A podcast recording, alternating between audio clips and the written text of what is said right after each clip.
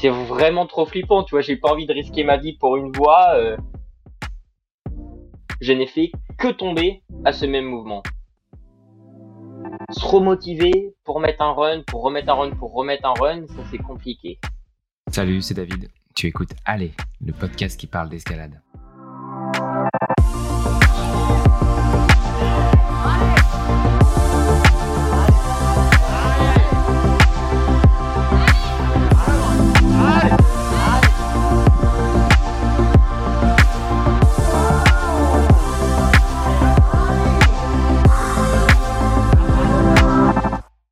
Aujourd'hui, destination la Méditerranée orientale en compagnie de Victor Guillermin. Pendant le confinement, le jeune Havrais a écumé YouTube jusqu'à tomber sur une vidéo hallucinante, celle de David Lama équipant une voix qui semblait tout droit sortie d'un film de James Cameron. Affamé de King Lines, il s'est donc rendu au Liban avec pour ferme intention de répéter la ligne Avatara, un 9A situé au beau milieu d'un gouffre de 250 mètres de hauteur. C'était sans compter sur des conditions vraiment pas favorables, un crux qui lui a coûté 25 runs et la pression qui augmentait à l'approche du départ. Une chose est sûre, si le Liban n'est pas encore un spot d'escalade aussi populaire que la France ou l'Espagne, ce pays montagneux a tout le potentiel pour le devenir. Allez, bonne écoute. Ben, salut Victor, je suis ravi de, de pouvoir te parler aujourd'hui. Salut. Comment est-ce que ça va toi? Eh ben écoute, euh, moi ça va bien là, tranquillement. Je suis en pleine phase d'entraînement, mais euh, ça va bien. Moi les courses sont bientôt finies, donc euh, l'été se profile, l'été arrive là, et j'ai très envie d'aller sur le caillou, tu vois. Ça sent bon ça. ça. Ça sent bon, ouais.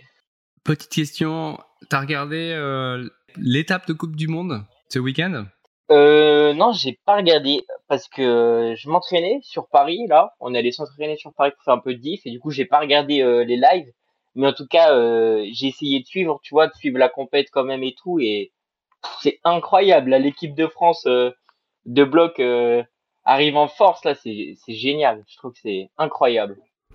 C'est vrai que c'est une grosse saison pour l'équipe de France entre bah, Mika Mawen qui fait quand même des beaux résultats, Mejdi Chal qui monte sur le podium euh, régulièrement, Flavico qui fait son premier podium et Oriane Burton euh, qui prend sa première médaille d'or. On a des, euh, on a des, on a, ouais, on a un line-up assez fou en ce moment. Ouais, ça c'est vraiment un truc de fou. Tu sens qu'il y a une nouvelle génération là de, de grimpeurs, tu vois, des jeunes, mais je dis Oriane qui arrivent et qui sont, qui vont vraiment chercher les anciens là et les, et les battre. Du coup, ouais, je trouve que c'est vraiment pas impressionnant ce qu'ils arrivent à faire, quoi, dans ces nouveaux styles. Toi, tu, tu les connais un petit peu, tous ceux qui euh, évoluent dans l'équipe de France actuellement, qui sont de ta génération? Ouais, je les connaissais, je les connaissais plutôt bien quand on était en équipe de France euh, jeune ensemble. Mais euh, maintenant, nos, nos chemins sont un peu séparés, tu vois. Eux, ils partent, eux, ils partent en Coupe du Monde et moi, je m'oriente plutôt sur le caillou, sur le futur. Mais, mais ouais, en tout cas, je les, je les connais bien et ils sont cool, quoi c'est vraiment euh, génial. Parce que jusqu'à présent, tu te concentrais un peu plus sur la résine. Bah, tu sais, euh, moi j'habite en Normandie. Donc euh, la Normandie, ouais, exactement, au Havre, exactement. Et du coup, un, spot réputé pour l'escalade. c'est exactement ça, tu vois. Si je voulais faire de la voile, ça aurait été parfait, mais pour l'escalade, pas pratique, quoi. Il y a des falaises, mais tu sais, c'est c'est trop tas, c'est des falaises de calcaire, donc c'est c'est pété à souhait, euh, c'est pas, c'est pas trop grimpable, quoi. Exactement, c'est du sable, c'est de la craie. Donc, euh, sur la résine, les prises tiennent mieux, tu vois. Et pour s'entraîner, c'est quand même, euh, c'est quand même bien mieux la résine, quoi. Mais t'as quand même, ouais, t'as, as fait de la compétition et à un moment, tu t'es dit non, finalement, moi, mon truc, c'est plutôt d'aller dehors. Bah ouais, pour l'instant, tu sais, j'essaye de, de, de faire les deux quand même un peu, tu vois. Je suis encore chez les chez les jeunes en, en compétition. Et là il y a les prochaines du coup coupe euh, coupe d'Europe qui arrivent. Mais euh, ouais en tout cas dans mon cœur tu vois je pense comme beaucoup de monde euh, grimper dehors c'est quand même euh, c'est quand même un peu mieux quoi. Je veux dire c'est tellement incroyable. L'escalade est plus belle je trouve. L'ambiance est incroyable. Et ouais moi je préfère je préfère vraiment dehors. Donc pour l'instant je fais encore un peu de compétition mais rien ne dit que sur la suite tu vois je me mette pas faire que de la falaise, euh, comme font, euh, comme font les forts maintenant, tu vois. Will Bozy qui tend à arrêter la falaise, euh, euh, pardon, la compète et tout, tu vois. Yes. Je crois que tu as commencé à faire pas mal de falaises après la période de confinement. Est-ce que ça s'est vraiment passé comme ça? Ouais, ça c'est ça c'est de l'histoire vraie. Ça avant, ben, je pense aussi comme beaucoup de monde, moi ça me faisait flipper la falaise. J'avais essayé un peu petit, mais dès qu'il y a plus d'un mètre entre les points, ça me faisait peur. Donc j'étais assez frileux. Et en plus, tu sais, quand tu commences la falaise, il y a quand même un décalage entre ton niveau en salle et le niveau en falaise. C'est-à-dire qu'en salle, je me débrouillais plutôt bien, 7C dans les trucs comme là, comme ça, pardon. Et en falaise, je me faisais détruire dans des 7A, alors ça a été dur. Mais ouais, pendant le confinement, du coup, euh, il y avait pas grand chose à faire. Du coup, j'ai commencé à pas mal euh, sécher YouTube, tu vois, sur les vidéos d'escalade. Et c'est là que j'ai découvert, ouais, tu vois, les vidéos de Chris Sharma, les vidéos de Seb Boin et tout. Et ça avait quand même un truc en plus par rapport au, au replay de Coupe du Monde, quoi. Et je pense que ça m'a inspiré de fou et après euh, je me suis bien bien aimé la falaise quoi. Ouais, donc tu as vu le King en action. Alors euh, c'est marrant parce que euh, Lucien aussi parlait de Chris Sharma comme inspiration. Est-ce que ça a été pour toi une ouais, une inspiration de, de voir la passion que peut que, peut, que peuvent avoir en fait des, des grimpeurs qui sont qui sont dehors sur du, du caillou? Est-ce que ça t'a ah inspiré bah. pour aller pour aller ah voir Carrément, carrément, c'est sûr. Après moi je suis arrivé un peu tu vois, je suis plus âgé que Lucien, du coup, je suis arrivé vraiment sur l'air, euh, moi, enfin, il y avait plus vraiment de nouvelles vidéos de Chris Sharma, tu vois, je tombé sur les anciennes, mais moi, j'ai été pas mal, euh, pas mal, euh, en tout cas, j'ai beaucoup regardé les vidéos de Seb Boin, tu vois, moi, c'est plus Seb Boin qui m'a inspiré, je suis plus de cette génération-là, avec la génération, tu vois, de Les yeux plus gros que l'antre, Beyond, toutes ces voix à la Ramirol, tu vois, moi, je suis plus de cette génération-là, mais, mais ouais, je trouve ça fascinant comme ils arrivent, euh, en tout cas dans une vidéo, à transmettre. Tu, tu sens les émotions, tu sens leur passion, tu arrives à comprendre à quel point ils ont travaillé pour arriver euh, pour arriver à ce niveau-là et du coup je trouve ça euh, incroyable. Moi les vidéos c'est un truc Génial. Donc là, tu as, 18 ans, donc c'est intéressant. J'aimerais bien rentrer, tu vois, dans la tête de quelqu'un qui a 18 ans. Moi, j'en ai peut-être 20 de plus que toi, et me dire, mais alors c'est qui en fait tes inspirations? Tu cites euh, Seb Boin, alors il y a qui comme, comme modèle dans le monde de l'escalade aujourd'hui qui t'inspire? Bah, il y en a plein, tu sais, c'est dur de citer, mais j'aime bien piocher un peu de ci, un peu de ça, mais euh, actuellement, euh, en, en, diff en tout cas, en extérieur, il y a vraiment euh, Seb Boin, tu vois, qui fait un truc euh, absolument colossal. J'ai l'impression que ce mec a pas de limite et pour un jeune, tu vois, c'est c'est vraiment euh, inspirant. Et ce qui est ce qui est rigolo aussi de se dire, c'est que Seb, il a pas commencé comme Adam à faire 9A à 13 ans, 9B à 17 ans, tout ça, des trucs qui pour euh, la majorité des humains est vraiment, tout le monde même, impossible à accomplir, tu vois. Et Seb, du coup, euh, vu qu'il a pris peut-être plus de temps qu'Adam ou d'autres pour arriver au top niveau mondial, il y a toujours ce truc de se dire bah tiens euh, même si ok cette année je fais pas 9B ou euh, ok euh, j'ai pas fait mon premier 9A à 13 ans et eh bah il y a quand même moyen de même si t'es pas un prodige enfant il y a quand même moyen de devenir vraiment très fort sur la suite quoi. Donc ça c'est cool. Et sinon moi j'aime bien aussi Aidan Roberts. Je sais pas si tu connais. Bien sûr. En eh anglais ben, qui est de la région du Peak District et ben voilà, t'es bien renseigné, c'est exactement ça, ouais, l'anglais euh, avec des doigts surpuissants et j'adore. Euh, j'aime bien le bonhomme, j'aime bien son énergie et euh, il essaye vraiment de pousser les limites du bloc et c'est vraiment un sacré bonhomme bien inspirant aussi, quoi. Une vraie machine. Ouais, super fort avec un dos de Golgoth. ça, ça et les avant-bras. À, chaque fois je vois les avant-bras, ouais. Ouais, ah, il est impressionnant et euh, c'est euh, c'est un des gars en ce moment les plus en forme euh, en bloc avec son compère Will Bosey. Et, Sean aussi qui est bien en forme là. Je pense qu'il va pas tarder à faire Burden moi. Ouais, tu l'as vu sa dernière vidéo? Il, zip sur le dernier move. Ça sent bon quand même ça. Ouais. Ah moi j'aurais ouais, ça ça sent bon. Ça ou Stefano, je sais pas de qui lequel des deux fera fera en premier. Bah, les paris sont ouverts. Moi, je mets, euh, je mets quand même euh, plus euh, mon argent sur Sean. Ouais, moi, je pense que je ferais comme toi aussi. Est-ce que c'est pendant le confinement que tu as vu cette fameuse vidéo de David Lama? Je crois que ouais, ça, j'ai plus les souvenirs exacts, mais il me semble que ouais, je traînais comme ça un truc un jour sur YouTube et j'ai vu cette vidéo. Si vous l'avez pas vu, vraiment, allez la voir. C'est vraiment, tu vois, c'est unique comme vidéo. C'est vraiment mythique. Et ouais, on y voit, on y voit David Lama là qui se balade au milieu du Liban et qui trouve dans une énorme grotte un peu une une arche comme ça avec une cascade au milieu et qui trouve une ligne équipable. Et dès que j'ai vu les images, ça m'a tout de suite happé. Tu vois, je m'en souviens encore, même si ça fait bah, peut-être trois ans que j'ai vu cette vidéo, je me souviens à peu près de la première fois où je l'ai vue.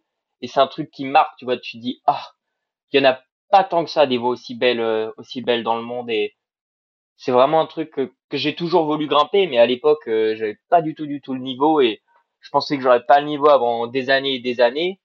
Du coup, j'ai jamais vraiment osé rêver faire cette voie, mais petit à petit, tu vois, le niveau est monté et, et l'idée d'aller vraiment essayer cette voie euh, est apparue, quoi. Ouais, on pourrait dire que cette voix-là, c'est vraiment une king line, dans le sens où c'est une voix euh, à la fois magnifique et difficile. Ouais, moi je pense, euh, je sais pas ce qu'en penserait euh, Sharma, mais pour moi, ouais, c'est clairement une king line, quoi. C'est euh, c'est la difficulté alliée à la à la beauté, tu vois, pour un rendu parfait sur une voix, avec en plus le petit côté effrayant, tu vois, la voix se laisse pas t'essayes pas cette voix-là comme t'essayes euh, n'importe quelle voix, du coup, euh, ah ouais, moi je pense que ça, ça mérite 100% son, son surnom de King Line, quoi, cette voix. Comment, euh, comment ça s'est passé la première fois que tu as vu le site en vrai? Donc là, on est au, on est au Liban. On va mettre un peu de contexte. Donc cette voie, elle se situe, elle se situe où? Elle, est dans une, dans une, je sais pas, c'est quoi? C'est près d'une ville? C'est où? C'est un peu au milieu de, rien? Mmh, Bah Ouais, pas vraiment. Faut savoir que tu vois, le Liban, c'est quand même euh, assez petit. Donc en gros, c'est plus petit que le plus petit des États américains, pour donner une échelle. Et ouais, euh, la voie, en gros, en, deux heures, t'as fait, euh, tu traverses le Liban, quoi, en deux heures de route. Et cette voie-là, elle se situe en gros à, je dirais, une petite heure de Beyrouth, la capitale. Et par contre, elle est vraiment nichée en haut d'un village, haut dans les montagnes. Et du coup, au début, quand tu arrives, tu vois vraiment pas le spot, tu vois pas l'endroit en fait, parce que ça fait vraiment euh, comme une vallée normale, tu vois, avec euh, des montagnettes à droite à gauche, toujours un peu de neige loin. Et à un moment, quand tu t'approches au détour euh, d'un sentier, tu vois vraiment un énorme trou dans le sol. En fait, ça fait vraiment, ouais, c'est un trou d'un stade de foot dans le sol, avec au loin des arches et une cascade, quoi. Et c'est vraiment la première fois que t'arrives, t'es impressionné, quoi ça ressemble aux photos, mais quand il est en vrai, tu vois, c'est 100 fois plus, euh, 100 fois plus impressionnant. Et du coup, tu descends le long d'un sentier, en gros, pour arriver euh, à peu près, je dirais, 20 mètres euh, sous la surface du sol. Je sais pas si je peux vraiment expliquer ça comme ça. Et euh, ouais, du coup, tu te retrouves sur une arche, un petit peu. Et au fond de cette arche, au fond de la grotte, tu as en fait le départ du coup de la voie. Et pour accéder au final à ce départ de voie, tu vois, vraiment au pied de la voie, là où ça commence, ça a été déjà nous, euh, pour nous, une mission, quoi, parce que euh, les conditions étaient pas très bonnes au début, tu vois, il pleuvait, euh, ça glissait quand même beaucoup, et il y a que un petit chemin du coup pour accéder à la base de cette voie, et et c'était vraiment glissant et vraiment c'était mortel, quoi, parce que si tu tombes, après il y a un trou de 200 mètres à ta gauche, tu glisses, euh, c'est c'est c'est ciao quoi, tu vois. Ok, un peu scabreux. Euh, ouais, c'est exactement, c'est un peu scabreux. Et du coup, moi, quand je suis arrivé là, je me suis dit ah ouais, mais euh, c'est vraiment trop flippant, tu vois. J'ai pas envie de risquer ma vie pour une voix. au début, moi, j'avais peur, tu vois. C'est vraiment de la peur. Et après, il y a notre notre copain libanais, Jad El Khoury, que je tiens à remercier parce que sans lui, rien n'était possible rien n'aurait été possible. Et vraiment, lui, c'est un, c'est un cabri, c'est un fou ce mec. Il, il, il, se baladait tranquillement sur, sur la vire alors que c'était glissant, péteux et tout. Et du coup, on lui a demandé s'il pouvait nous mettre une stat, tu vois, pour nous, euh, pour nous encorder. Et du coup, il a fait ça euh, super gentiment, ce qui a permis de sécuriser l'accès à la voie, quoi. Ouais. Parce que toi, t'étais pas tout seul. Du coup, t'étais avec une équipe? Euh, c'est ça au début, donc le trip a duré deux semaines et euh, la première semaine j'étais avec euh, mon père.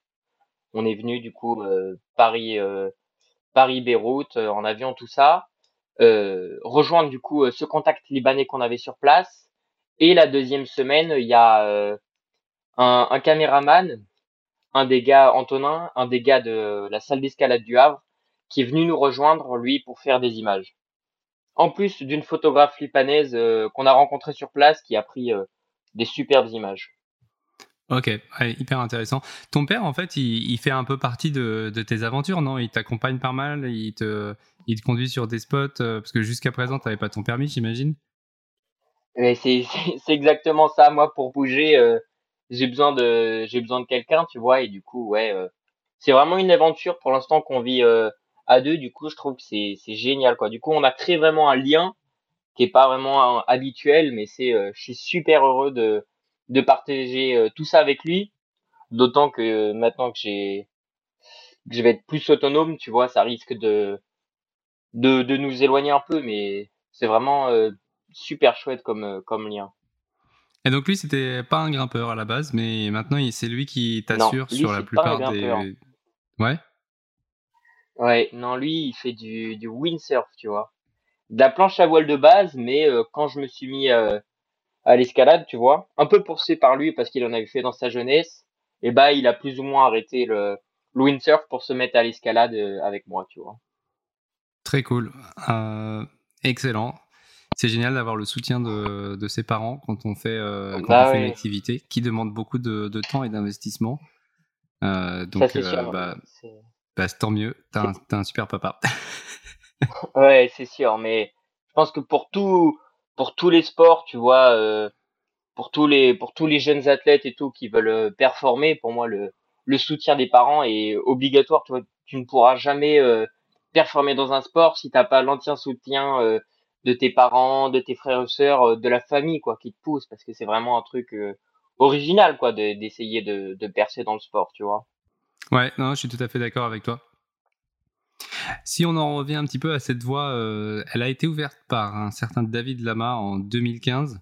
Euh, qu'est-ce que qu'est-ce que tu savais sur euh, bah, sur David Lama juste, justement avant que tu arrives au, Liban? Euh, Je connaissais pas grand chose. Pour être honnête, je connaissais pas grand chose. Enfin, j'avais juste vu, tu sais, les différents articles suite à suite à son décès tragique, mais je connaissais pas vraiment le, le bonhomme, euh, sa, sa mentalité et autres. Mais euh, une fois là-bas, on en a beaucoup discuté avec Jade. Il nous a raconté pas mal d'histoires et euh, du coup, j'ai fait un peu plus de recherches sur sur David, tu vois, et en creusant, j'ai lu des anciennes interviews, des anciennes vidéos, et j'ai vraiment pris conscience en fait de de l'importance qu'a eu eu cet homme euh, dans l'escalade et dans l'alpinisme, tu vois. Moi, je connaissais pas trop, alors je pensais pas que c'était un, un, des grands grands noms de l'escalade. Mais en fait, quand tu regardes, euh, le mec a été euh, champion du monde à 16 ans, a gagné plein de coupes du monde à 16, 17 ans en diff, en bloc et plein de plein de voix dans le 9A, 9A+. Et juste après, vers 20 ans, le mec décide de changer complètement de sport et de partir à l'alpinisme pour pour faire des trucs de fou au Toré et autres, je trouve que c'est franchement une vie incroyable, quoi. Je pense qu'il y en a pas, pas tant que ça. Hein. Non, c'est sûr. Euh, ouais, c'est vrai que son, son, décès en 2019 euh, a été un vrai euh, choc dans la communauté. On s'attendait pas à ce que bah, quelqu'un de. Bah, je le connaissais de par ses performances. Je le connaissais évidemment pas personnellement, mais ça a été un choc parce que ouais, c'était c'était un prodige. Ouais, bah ça, ouais. L'alpinisme, ça fait quand même, euh, ça fait des dégâts hein, quand même, je trouve moi. C'est génial comme sport, mais il faut être euh, courageux.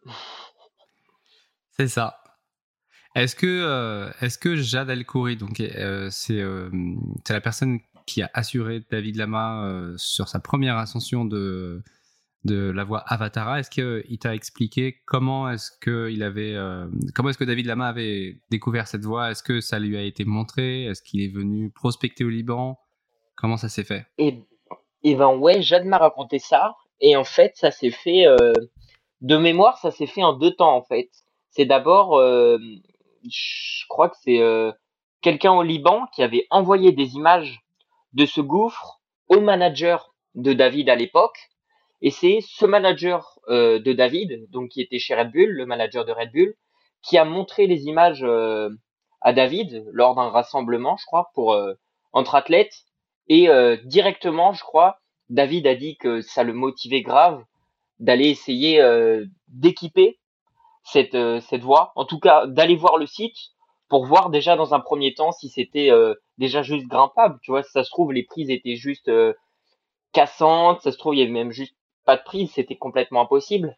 Et du coup, je crois qu'assez vite, ils ont décidé d'organiser euh, un trip d'une semaine pour aller voir euh, du coup si euh, s'il y avait une ligne grimpable dans les gorges de Batahara. Donc en gros, c'est là où c'est le secteur de la voie. Et ils ont d'abord essayé, je crois, plusieurs endroits dans la grotte, essayé de passer, mais ils ont rien trouvé de possible à part une seule une seule ligne, mais qui paraissait quand même assez dur quoi. Et au final, du coup, la première semaine, ils ont fait que équiper cette voie et David euh, ne l'a pas essayé et ils sont revenus quelques quelques semaines ou mois plus tard pour faire cette voie-là et du coup David euh, a alors fait euh, la première ascension quoi. Trop bien. Et c'est quand tu es venu au Liban, tu as contacté Jad El Khoury. Et c'est c'est un peu grâce à lui si vous avez pu donc essayer la voie. Ah ouais, moi je dirais que c'est même euh, complètement grâce à lui, ouais, parce que sans lui, euh, tu vois, ça aurait pas été possible. Déjà pour toutes euh, les formalités un peu administratives, tu vois, il y a quand même, nous on avait besoin de permis pour le drone, les visas, le logement sur place, sans compter que le fait la monnaie là-bas, sans compter la monnaie, tu vois, c'est un peu différent. J'ai plus, j'ai plus les taux en tête, mais en gros, pour 300 dollars, on t'échangeait une pile de billets de, de 15 cm, tu vois, enfin 10 cm, des trucs de fou quoi.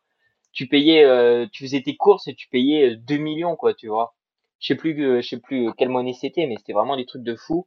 Et du coup, ouais, il nous a vraiment servi de guide sur place et un peu d'interprète et euh, sachant en plus que c'est lui actuellement qui développe à fond l'escalade au Liban, qui a créé sa marque de crash pad Seed Start, euh, tu vois, qui, qui a vraiment des organisations pour développer l'escalade au Liban, bah ça, ça faisait de lui en fait euh, le parfait, euh, le parfait, ouais ça, parfait le parfait interlocuteur. quoi. Et ouais, c'est exactement ça. Qui connaissait tout, qui connaît tout le monde, génial, un bonhomme génial. Énorme. Et alors vous, vous n'êtes pas arrivé les mains vides non plus? Et non, ouais, moi ça me tenait à cœur enfin moi et papa aussi, mais de pas simplement euh, se déplacer à l'autre bout, euh, pas à l'autre bout du monde, mais à l'autre bout de la Méditerranée, juste pour consommer une voie, tu vois. Et sachant qu'en plus, euh, en tout cas du point de vue qu'on en a en France, le Liban en ce moment c'est assez assez précaire, et ben on s'est dit que ce serait vraiment une une bonne idée d'apporter du matos pour essayer d'aider les jeunes les jeunes libanais à grimper et ramener aussi du matos pour pouvoir euh, équiper des nouvelles voies et développer l'escalade au Liban, quoi. Et du coup, euh, très gentiment, Petzl nous ont filé euh, plein de spits qu'on a pu ensuite donner à Jadel Khoury pour qu'il équipe des nouvelles voies. Et Tenaya, du coup, nous a donné aussi plein de chaussons, une grosse vingtaine de paires de chaussons pour qu'on puisse les donner à la communauté de Tanourine, qui va ensuite les donner à des jeunes, des jeunes pour qu'ils découvrent l'escalade, quoi. Mais ouais, le but c'était pas juste de venir faire la voie et de repartir, mais de en plus donner un coup de pouce, tu vois, à l'escalade au Liban euh, du haut de nos maigres moyens, mais mais quand même, tu vois, je trouve que c'est mieux ça que rien en tout cas. Ouais, super initiative de votre part.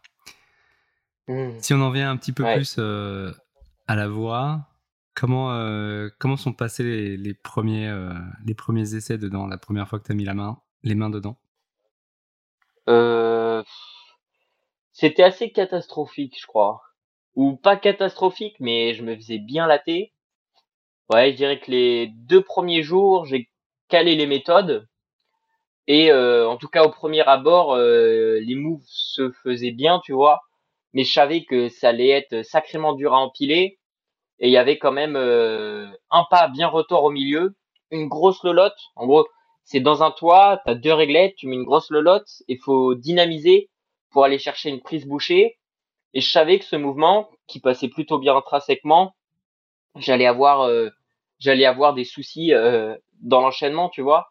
Et je savais aussi qu'il y avait un pas euh, sommital juste avant le réta un petit peu, avec un pareil un gros mouvement dynamique, un gros croisé avec une contrepointe. Euh, J'allais avoir du mal à faire ce, ce mouvement-là, sachant que je suis quand même pas bien bon en contrepointe, tu vois.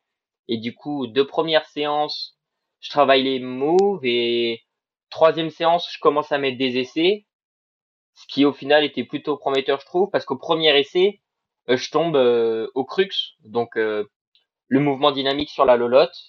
Et à ce moment-là, je suis tout feu tout flamme, je me dis bah génial, je viens de tomber au crux, je suis pas loin, encore quelques essais, je vais passer ce crux et après un bon gros fight, j'enchaîne la voie et basta quoi. Mais au final, ça a été bien bien différent de ça parce que pendant, je crois, cinq séances, donc de ma deuxième séance à ma septième séance, je n'ai fait que tomber à ce même mouvement. C'est-à-dire que j'ai vraiment mis, je sais pas, 20 runs, et les 20 runs, je suis tombé au même endroit. Donc le premier Et ça, tu vois. Exactement.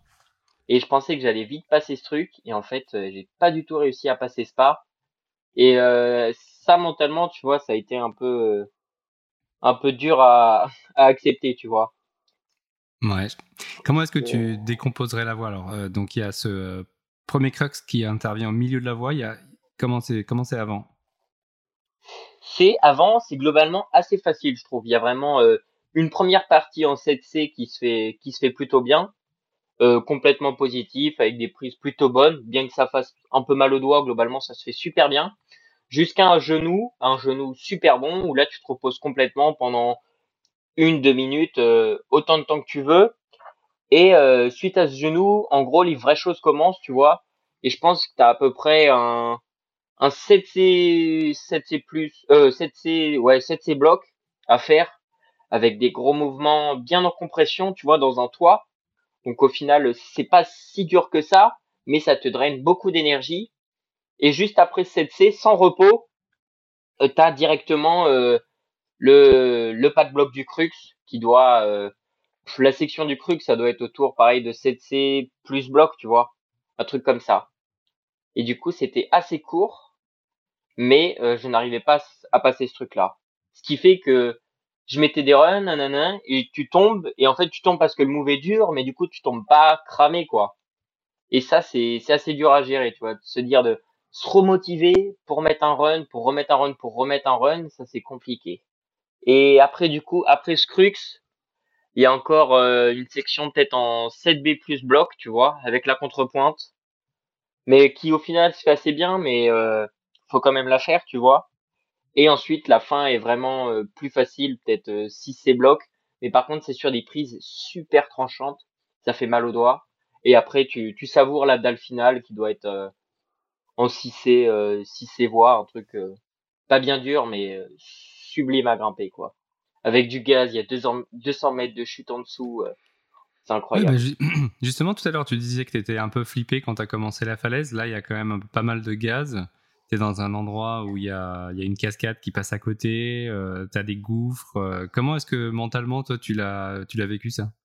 Euh, bah, Au début, euh, je t'avoue que ça faisait quand même un peu peur, tu vois, parce que c'est pas comme toutes les falaises où, où tu es au max à 30 mètres du sol. Là, quand tu grimpes, tu as vraiment 200 mètres, enfin peut-être pas 200 mètres, 150 mètres de vide en dessous, et tu vois en bas l'eau qui s'écrase contre des rochers, des rochers escarpés et tout. Du coup, ça fait un peu ça fait un peu peur, mais euh, au final, euh, ça fait peur que pendant le travail de la voix, tu vois. Parce qu'en plus, petit à petit, tu t'y habitues, mais c'est surtout quand tu mets tes runs, t'es tellement concentré qu'au final, tu penses pas du tout à la chute, quoi. T'es uniquement concentré sur euh, le move que t'es en train de faire et le move d'après. Du coup, tu te rends compte de la chute vraiment qu'une fois que, tu ne penses à la chute qu'une fois que t'es dans le baudrier. Du coup, ça se fait, ça se fait bien, ça. Ouais. Et pour l'assureur, ça va? Parce que c'est vrai que j'ai regardé la vidéo avec euh, David Lama et Jadalek Koury. Et euh, quand il assure, il est dans une espèce de, de pente euh, rocailleuse au bord du précipice. Ça a pas l'air fou. Il est pas vaché. ouais. Non, c'est bah, exactement ça. Tu vois, la marche d'approche scabreuse dont je te parlais. Mais les mecs dans la vidéo, ils sont complètement fous. S'ils glissent, là, c'était c'était fini pour eux. Nous, à chaque fois, on, on, se vachait, on se défachait. L'assureur était vaché tout le temps. on accrochait toutes nos affaires pour pas que ça tombe dans le trou, mais euh, les gars étaient euh, bien courageux là. Dans la vidéo, c'est un truc de fou ce qu'ils font. Ils se rendent pas compte. Hein. ouais, bah c'est euh, ça m'étonne pas de David Lama quand même au final, mais c'est vrai, c'est vrai que même la marge d'approche, elle fait quand même un peu flipper. Ouais, c'est ça. Les mecs, ils avaient pas peur. Hein. Punaise. Est-ce que, euh, à part cette marge d'approche qui était un peu compliquée, vous avez euh, rencontré des, des problèmes euh, pendant que tu mettais des runs dans la voie, pendant que tu l'as essayé pendant ton séjour? Pas vraiment. Enfin, pas de gros problèmes majeurs, mais il y avait quand même deux trucs, moi, qui m'ont, enfin, qui rendaient les essais dans cette voie assez compliqués. Et bah, il y a d'abord la météo, tu vois, parce que le fait d'avoir une cascade à côté, c'est bien, c'est très joli, mais par contre, dès qu'il y a un peu de vent, bah, tu récupères euh, tous les embruns, tous les embruns sur la voie. Et euh, du coup, euh, les prises sont très vite pas mal humides. Ça, ça a pas mal complexifié les essais dans cette voie. Et aussi la pluie. Il y a eu deux, trois épisodes de pluie. Vu que c'est dans les montagnes, la météo change super vite. Et l'autre truc assez incroyable qui était vraiment freinante un peu quand, quand je mettais mes essais et autres, c'était les touristes parce qu'en fait, euh, les gorges de Batahara, c'est vraiment un, site naturel incroyable et il y a des tonnes et des tonnes de touristes en fait qui viennent euh, qui viennent visiter ça quoi. Et ça fait des quarts de touristes. C'est un peu comme quand tu finis les voies euh, dans les gorges du Verdon, sur la sur la falaise de l'Escalès où tu es accueilli ouais, bah c'est ça. c'est exactement ça, ouais. Je pense que j'ai jamais fait mais j'imagine bien le truc au Verdon mais mais ouais, c'est ça. Et ce qui est ce qui est flippant, c'est que tu vois, Là, il y a vraiment une grosse arche de pierre qui traverse, euh, qui traverse le site, avec pareil peut-être 50 mètres et 100 mètres de chute euh, de part et d'autre de, de l'arche. Et il y a vraiment que un petit filin euh, de pierre qui permet aux gens de, enfin, en sécurité, en tout cas au milieu de l'arche. Et c'est pas du tout aussi sécurisé en France. Tu vois, en France, il y aurait des énormes passerelles, des grillages de partout pour pas qu'on puisse tomber. Mais là-bas, c'est complètement différent et n'importe qui euh, se promenait au bord du vide euh, sans regarder quoi. Et du coup, ce qui était super flippant, c'était de voir à longueur de journée des, des hommes et des femmes qui se rapprochaient mais super proches du vide, tu vois, en arrière, en prenant des selfies, euh, mais inconscients de fou, tu vois, et qui s'asseyaient les, pieds dans le vide pendant que sa copine, un mec s'asseyait les pieds dans le vide pendant que sa copine le prenait en photo, et tu vois des trucs. et c'était ça, c'était hyper stressant. Et du coup, ça va pas aider euh, ta concentration. Ouais, c'est exactement ça. Et en plus, ça prend énormément d'énergie parce que euh, ça te stresse de voir les gens à deux doigts de se planter, quoi. Et euh, ça prend, tu vois, t'as peur, t'as vraiment peur pour eux. Du coup, au final, nous, on essayait de pas regarder, mais ça fait vraiment peur, quoi. Je peux comprendre. Donc, tu disais, euh, tu as mis une vingtaine de, de runs au cours de ton séjour. Et euh, bah, finalement, la date de départ se rapprochait, j'imagine. Ouais, donc, exactement. Donc aussi, euh, donc aussi la pression. Comment est-ce que toi, tu arrives à, à, gérer, euh, à gérer ça bah, de, ton, de ton jeune âge? Est-ce que est-ce que c'est des choses auxquelles tu penses Bah en vrai, ouais, c'est clairement des choses qui occupent tes pensées, tu vois. Mais ça m'est déjà arrivé en tout cas plein de fois de, de faire des trips d'escalade pour essayer des voies, de pas les réussir et puis tant pis, tu vois, je reviendrai une prochaine fois. Mais là, c'était différent parce que la voie, elle est pas euh, dans le sud de la France ou euh, dans le nord de l'Espagne, tu vois. Là, c'est vraiment à l'autre bout, euh, quasiment l'autre bout de l'Europe, tu vois. Mais ouais, il y a vraiment cette pression-là. Mais d'expérience, un petit peu, du haut de ma maigre expérience, je sais que on aime bien dire ça avec mon père, mais c'est pas fini avant d'être terminé. Je sais pas si tu vois ce que je veux dire, mais c'est que t'as dû en entendre des dizaines des histoires de last day, best day, euh, last try, best try, tu vois. De, de faire la voix vraiment au tout dernier moment quand tu t'y attends plus. Du coup, j'avais vraiment cet espoir-là de me dire, bon, bah, pour l'instant, ça marche pas, il reste trois jours, quatre jours, mais sur un malentendu, ça peut passer à la fin. Alors, euh, tout ce qu'il faut faire pour l'instant, c'est euh, essayer d'améliorer les quelques petits points et continuer à essayer à fond, tu vois. Donc, tu misais un petit peu sur ce joker Ouais, je misais même carrément sur ce Joker, ouais.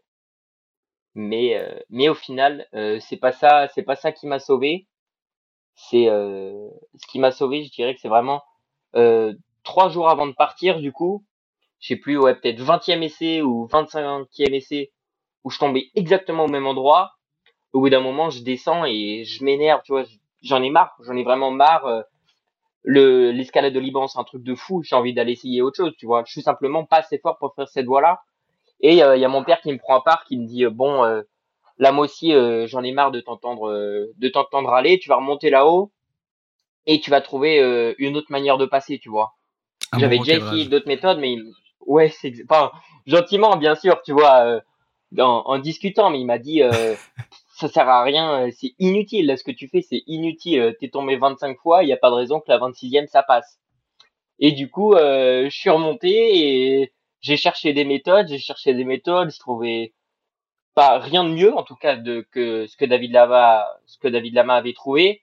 Et euh, mon père euh, du coup en, bas de la falaise au bout de la corde il me crie euh, ouais essaye avec un talon il y a plein de prises. Si ça se trouve ça peut marcher et là du coup je l'entends et je me dis bah non ça peut pas marcher bien sûr que j'ai déjà essayé euh, j'ai déjà essayé euh, il y a rien et tout mais par acquis de conscience je réessaye quand même une méthode avec un, tout petit talon un peu péteux et là je vois qu'il y a un truc beaucoup plus adapté euh, à mon style qui passe en fait.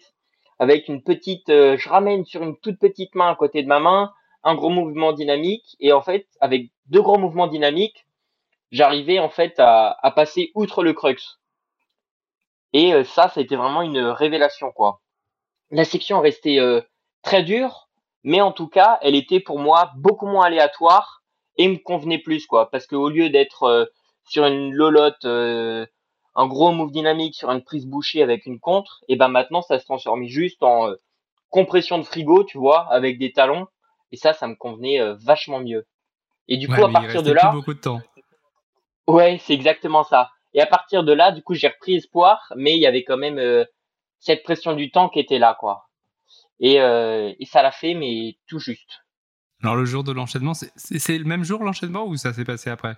C'est le, le lendemain, parce qu'en fait, euh, dans le dans la journée du coup, trois jours avant de partir, je trouve cette nouvelle méthode et je me dis, je redescends en bas de la falaise, je me dis, c'est cool, ça y est, c'est plié, je fais la voie prochain run. Tu sais, très confiant dès que tu dès que tu trouves un truc, t'es toujours très confiant, euh, plein d'optimisme, tu vois. Mais dans la réalité, c'est toujours plus dur que ça. Et du coup, dans cette journée, je descends, je suis tout content et je remets deux runs où du coup, j'arrive à passer ce crux avec euh, ma nouvelle méthode de talon, mais je chute sur le dernier pas de bloc en peut-être 7B+, ouais, sur le, le gros croisé avec une, une contre-pente, tu vois. Et là, euh, là, j'ai commencé sérieusement à douter parce que euh, il me restait du coup plus que une journée de grimpe avant de partir et euh, la météo pour cette journée euh, devait être euh, très mauvaise normalement. En regardant la météo, il pleuvait à fond, euh, très humide, tu vois, des conditions avec lesquelles tu peux pas, tu peux pas espérer en tout cas sortir une voie si proche de ta limite. Et du coup là, ça m'a fait un, un coup au moral. Mais bon, euh, j'ai décidé, enfin on a décidé de garder quand même la foi un peu, tu vois, et de de se dire bon bah demain, euh, ok il fait pas beau, ok voilà, mais t'as trouvé une nouvelle méthode, euh, ça peut le faire encore, tu vois. Et euh, du coup, après une nuit euh, de sommeil assez agitée, parce que du coup, tu peux pas faire autre chose que penser à cette voie-là, tu vois, sans dormir, quand t'es si proche de la réussite, et du coup, si proche de l'échec aussi, parce que l'échéance se rapproche, c'est compliqué de dormir, moi je te le dis, c'est vraiment, euh, tu penses sans cesse à la voie, mais euh, mais au final, le lendemain, ouais, euh, je me suis levé du coup surmotivé, on part à la falaise, pour l'instant, tout roule, tu vois, on part à la falaise, il fait ciel bleu, on est très content, je m'échauffe. Et là, euh, dès la fin de mon échauffement, on voit des gros nuages qui arrivent à toute vitesse. Et d'un coup, il se met, à pleuvoir, quoi. Vraiment deux minutes avant que je mette mon premier run. C'est-à-dire, j'étais en train de m'encorder. Et, euh, et là, du coup, ça m'a fait bizarre. Et là, sur le moment, j'avais bien les boules, mais je décide euh, quand même de, de donner, euh, de faire un tir, tu vois d'essayer d'essayer à nouveau et malgré les prises un peu humides je monte je monte je monte mais je retombe au crux du haut parce que les prises étaient vraiment glissantes et parce que mentalement j'ai pas tenu le choc tu vois et du coup je redescends je me repose 50 minutes ça arrête il s'arrête de pleuvoir, mais euh, mais tu vois, les prises sont toujours humides et tout. Et là, je remets le deuxième run de la journée. Et pareil, je tombe encore une fois là-haut. Et là, du coup, euh, au bout de deux essais dans la journée, ça prend quand même pas mal d'énergie et tout. Je me dis, bon, bah, euh, dommage, t'as as essayé, tu vas encore essayer. Bien sûr que j'allais encore essayer, mais euh, il y avait quand même peu de chances que ça passe. Et du coup, je me dis, last try, best try. Je remets un run et bam, je retombe exactement au même endroit, tu vois. Et euh, donc toujours avec des gros nuages, il pleuvait plus, mais c'était toujours bien humide. Et du coup, on fait le choix de, on voyait bien que là ça servait à rien d'essayer et du coup on fait le choix d'attendre un peu plus, tu vois, euh, en faisant le pari que le soleil allait revenir et c'est-à-dire de pas prendre 40, euh, 50 minutes de repos comme je fais euh, d'habitude entre mes runs, et de là vraiment de juste d'attendre que le soleil revienne. Et là, la stratégie, elle a été vraiment payante parce que ouais, à peu près une heure et demie, deux heures après mon dernier run, on voit le soleil qui commence à arriver et on sent directement que l'atmosphère change, tu vois, ça passe d'une atmosphère très humide à, euh, à, un air beaucoup plus sec et les prises du coup collent beaucoup mieux. Et là, euh, là dans ma tête, c'était vraiment, euh, c'est maintenant ou jamais quoi. C'est maintenant ou jamais. Ouais, c'est exactement ça. Tu vois le moment où tu sais que ça passe ou ça casse, tu vois. Ouais, c'est exactement ça. Ouais. Et là, du coup, j'ai bien, je me suis bien concentré et tout, et j'ai mis euh, et j'ai mis du coup le run gagnant que j'enchaîne au prix d'un combat euh, assez euh, assez énorme. Je crois que j'ai rarement autant combattu dans une voie quoi. Et je passe du coup ouais, j'ai passé le, le move du 7B+ là aux limites et je suis arrivé du coup dans la section plus facile mais avec les doigts les doigts transit froid, tu sais où tu sens tu connais ça je pense avec les prises tu sais les prises quand tu les sens plus là. T'as tellement froid que tu te jettes sur la prise d'après mais t'arrives même pas à te rendre compte si tu l'as bien prise ou pas. C'est vraiment, ouais, c'est exactement ça. Tu sais, tu t'envoies et c'est vraiment, t'as l'impression que c'est juste la peau qui te permet de rester en contact avec le rocher, mais euh, t'arrives à mettre aucun effort dessus. Et du coup, ouais, j'arrive au final euh, avec les doigts de transit froid à, ramper, euh, à ramper jusqu'au sommet euh, en criant. bref, gros combat quoi. Avec quand même une petite frayeur parce que la dalle là-haut, tu vois, elle est vraiment pas très dure. Ça doit être 6B mais euh, le rocher est vraiment d'une euh, qualité très inférieure et j'avais toujours ce petit stress de se dire ouf ça y est je suis arrivé jusque là mais on sait jamais tu vois euh, la prise de main peut casser et dans ce cas-là tout est à refaire un peu comme ce qui était arrivé à, à Jacob Schubert je sais pas si tu en avais entendu parler en haut de t'avais jamais entendu cette histoire de ah c'est Jacob Schubert c'est dans Stalking the Fire 9B à Santa Linea yes. De Jacob Schubert qui fait ouais, son run d'enchaînement. Tu vois, il arrive là-haut, il prend le bac pour clipper le relais et bam, euh, la prise s'arrache, un énorme banchot de pierre et du coup, euh, et du coup, il enchaîne pas quoi. Bon, il se l'est compté quand même, mais euh, c'est pas ça? Et ben ça, et ben je sais pas. Ça, tu vois, je sais pas. Je crois pas. Moi, je crois qu'il se l'est compté. Mais de toute façon, le mec est tellement fort qu'il aurait pu la refaire, je pense. c'est possible. En tout cas, a, a, tellement de marge, ouais. En tout cas, incroyable, euh, vraiment sur le fil, tu l'as arraché, quoi, ce, cet enchaînement. Ouais, ouais, ça c'est cool. Donc ouais, super, euh, super histoire. Et euh, bah bravo. T'es donc le premier répétiteur de cette voie. Et il y a pas mal de monde d'ailleurs qui disent que c'est la voie la plus dure du Moyen-Orient. En tout cas, vraisemblablement, c'est la plus belle Quen. Ça, c'est sûr, ouais. Je crois qu'il y a, ouais, y a quelques voix, il me semble, en Israël. Un, un ou deux 9A, je crois qu'Adamandra avait fait il y a quelques années. Mais en tout cas, euh, il y en a aucune qui se rapproche de la beauté de cette voix-là, quoi. Je pense qu'elle est vraiment la plus belle voix, une des plus dures, si ce n'est la plus dure et la plus belle du Moyen-Orient. Ça, c'est sûr. Ouais. Et tout à l'heure, tu l'as un petit peu évoqué. Tu disais, euh, à un moment, vous avez, vous avez failli changer de plan et aller un petit peu voir les autres falaises qu'il y a au Liban. Euh, le Liban, c'est pas tellement connu en tant que destination d'escalade. Euh, Est-ce que ça pourrait changer? Eh ben, euh, je pense que ça pourrait changer. Et en tout cas, il y a beaucoup de monde qui travaille à ce changement. Tu vois, notamment euh, Jad El Khouri et autres avec son organisation. Ils cherchent vraiment à, développer l'escalade au Liban pour faire venir les touristes parce que le potentiel au Liban, c'est vraiment un truc de fou, quoi. C'est-à-dire qu'il y a parmi les plus beaux cailloux du monde, là, il y a, il nous a montré des vallées avec, mais c'est plus proche de Harco, tu vois plein de petites falaises, mais des trucs incroyables, quoi, des coins de 50 mètres, des, des king absolus, des, des, des, on a vu un peu des trucs qui ressemblaient à Russan. Je sais pas si tu connais Russan, mais plein de mini Russans partout. Des trucs incroyables avec des formations euh, géologiques euh, de dingue, avec des prises euh, solides comme du métal. Vraiment, le potentiel au Liban est, est limite infini, je dirais. Et pour le bloc, euh, et pour la diff, et pour le bloc aussi, parce qu'il y a un peu de bloc au Liban. Mais en tout cas, ouais, les gars euh, taffent dur pour faire connaître le Liban, tu vois, et chercher à, le développer à fond. Et euh, c'est pour ça que euh, je suis content d'être allé là-bas aussi. Comme ça, j'ai vu un peu le, potentiel au Liban et, et je retourne en France pour en dire euh, pour en dire du bien, tu vois, du bien.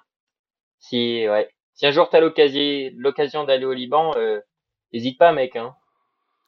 Ouais, c'est bien parce que ouais, t'es es ambassadeur maintenant des des spots d'escalade libanais. Euh, Et donc ouais, c'est cool d'encourager aussi un petit peu ben, les grimpeurs à aller, euh, aller ailleurs que sur les falaises euh, de la Catalogne. Ouais, c'est exactement ça. Ou qu'à Limnos, tu vois. Ouais. qu'à Limnos, c'est bien, mais le Liban, c'est cool aussi. Et ouais, et, euh, et, donc il y a sans doute un peu plus de travail au Liban parce qu'il y y a encore beaucoup de travail, j'imagine, d'équipement à faire.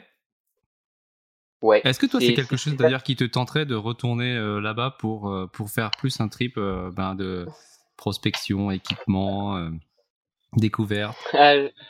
Carrément, ça c'est même déjà prévu. On ne sait pas pour quand, mais c'est sûr qu'on va revenir, papa et moi, et peut-être d'autres copains au Liban pour, pour équiper avec Jade encore des King Line, tu vois. Hmm. J'ai vu, on a vu trop de King Line pour les, pour les laisser filer, quoi. Non, non, le potentiel actuel déjà, déjà équipé, est fou.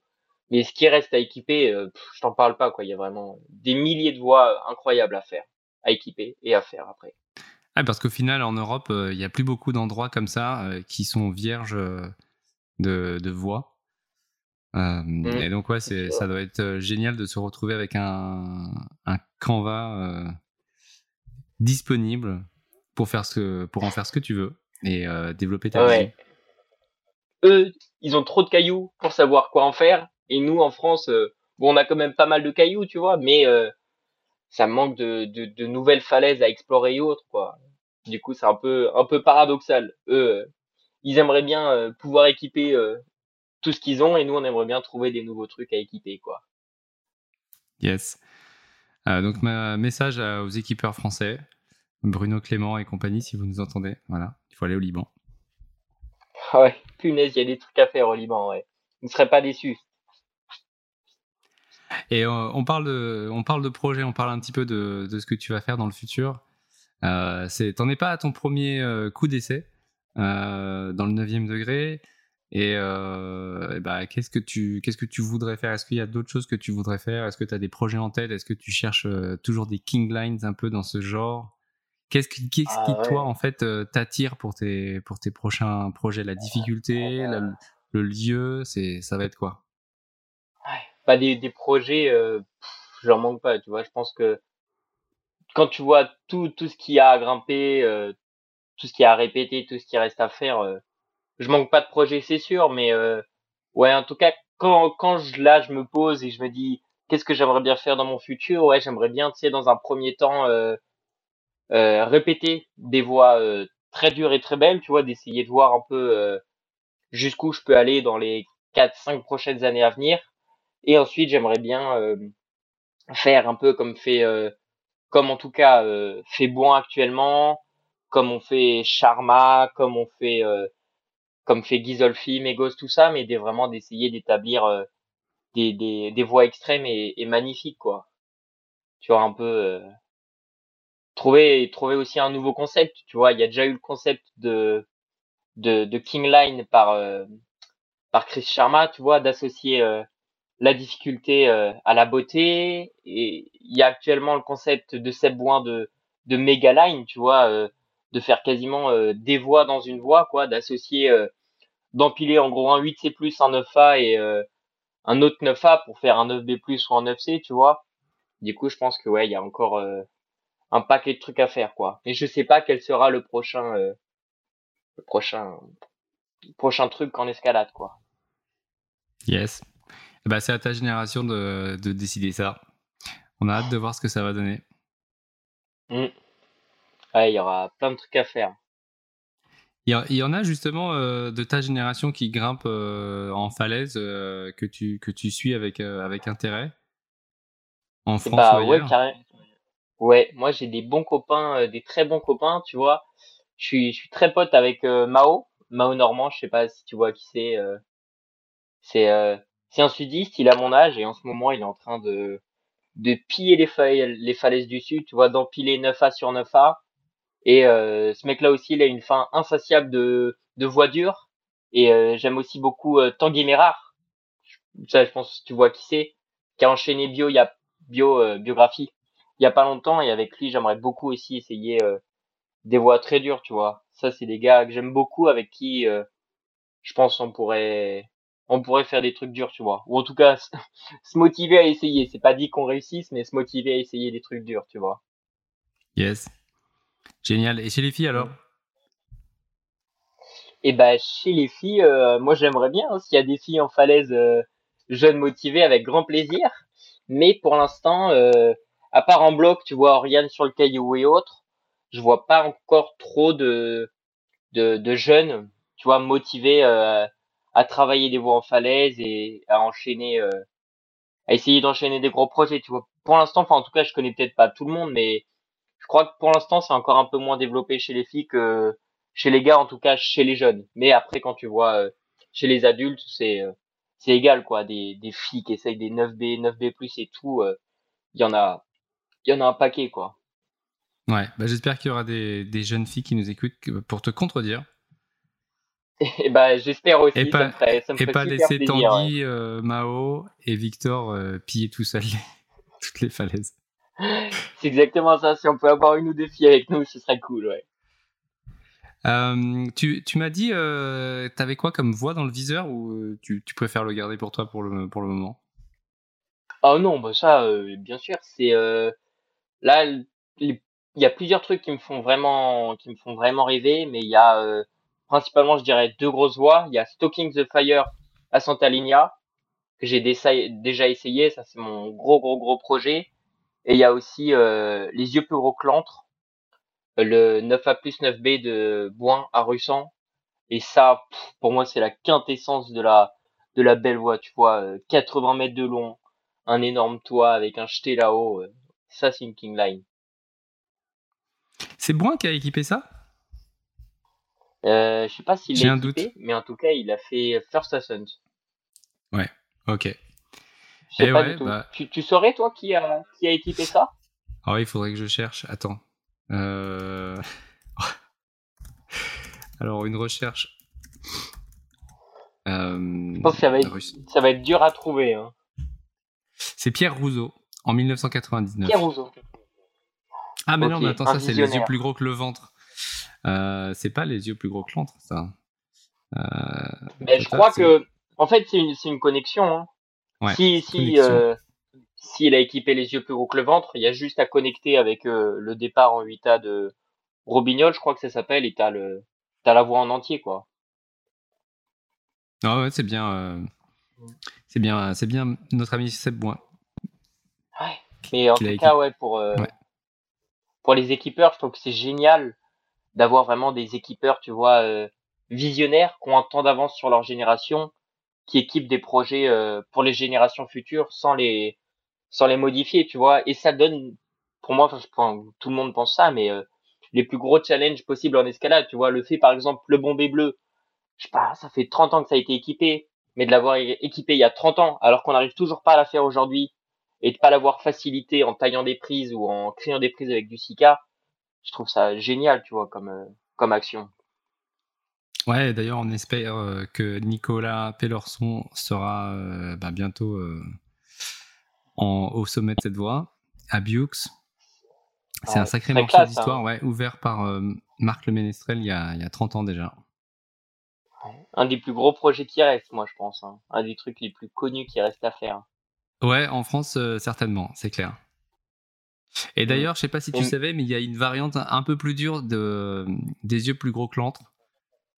Euh, Oh. et qui cote. Euh, euh, Insouciance, je crois, non? Je sais pas comment ça s'appellera. Ouf, c'est. Ouais, mais je crois que ça cote à Insouciance, 9B. ouais. Le, le, le projet de Seb Boin, 9B+. Oh là là. Oh, ok. Et ça, Seb essaye A déjà essayé ou? Bah, Je sais pense, pas. mais... Ah bah, ouais. Ah, euh, je, je pense. Ouais. Ouais, je pense aussi qu'il a déjà mis les doigts dedans, mais ouais, il y a Ouais, des ouais, trucs... Euh... À Russan, c'est incroyable comme falaise, ouais. il reste des trucs méga durs à faire. Yes, il faudra que je lui demande. Euh, Écoute, euh, super, merci beaucoup Victor pour, pour cette, franchement, cette incroyable histoire de ton ascension au Liban de Avatara. Bah, Euh. Ouais. C'était un plaisir de te parler. Tu racontes euh, très très bien. Donc, euh, toi, c'est le genre d'invité que j'aime bien avoir parce que, bah, parce que euh, on, on voit que tu es, hyper passionné par ce que, euh, par ce que tu racontes. Hmm. Ouais. Bah, en tout cas, merci beaucoup de m'avoir m'avoir invité, tu vois. Ça me fait très plaisir, en tout cas, aussi de partager partager cette histoire. euh, en attendant le film, tu vois, qu'on va faire prochainement sur Avatara. Mais en tout cas, ouais, merci de m'avoir invité et, et continue comme ça parce que moi, j'écoute tes podcasts euh, dans, dans la voiture et, et je kiffe bien ça. Donc, euh, continue. Bah ouais, c'est l'idée. C'est quand tu as un moment de libre et que tu as envie de continuer de penser escalade, bah, d'écouter cultiver, c'est de la culture, ça, ouais, complètement. Bon, bah tant mieux. Euh, eh ben, merci beaucoup, Victor. Et bah, merci à toi. Voilà. J'espère vraiment que cet épisode t'a plu. Si c'est le cas, partage-le avec tes potes et pense à laisser une appréciation, par exemple sur Apple Podcast. Tu peux m'envoyer un message sur Instagram, allez podcast, ou par mail, allez.podcast.gmail.com.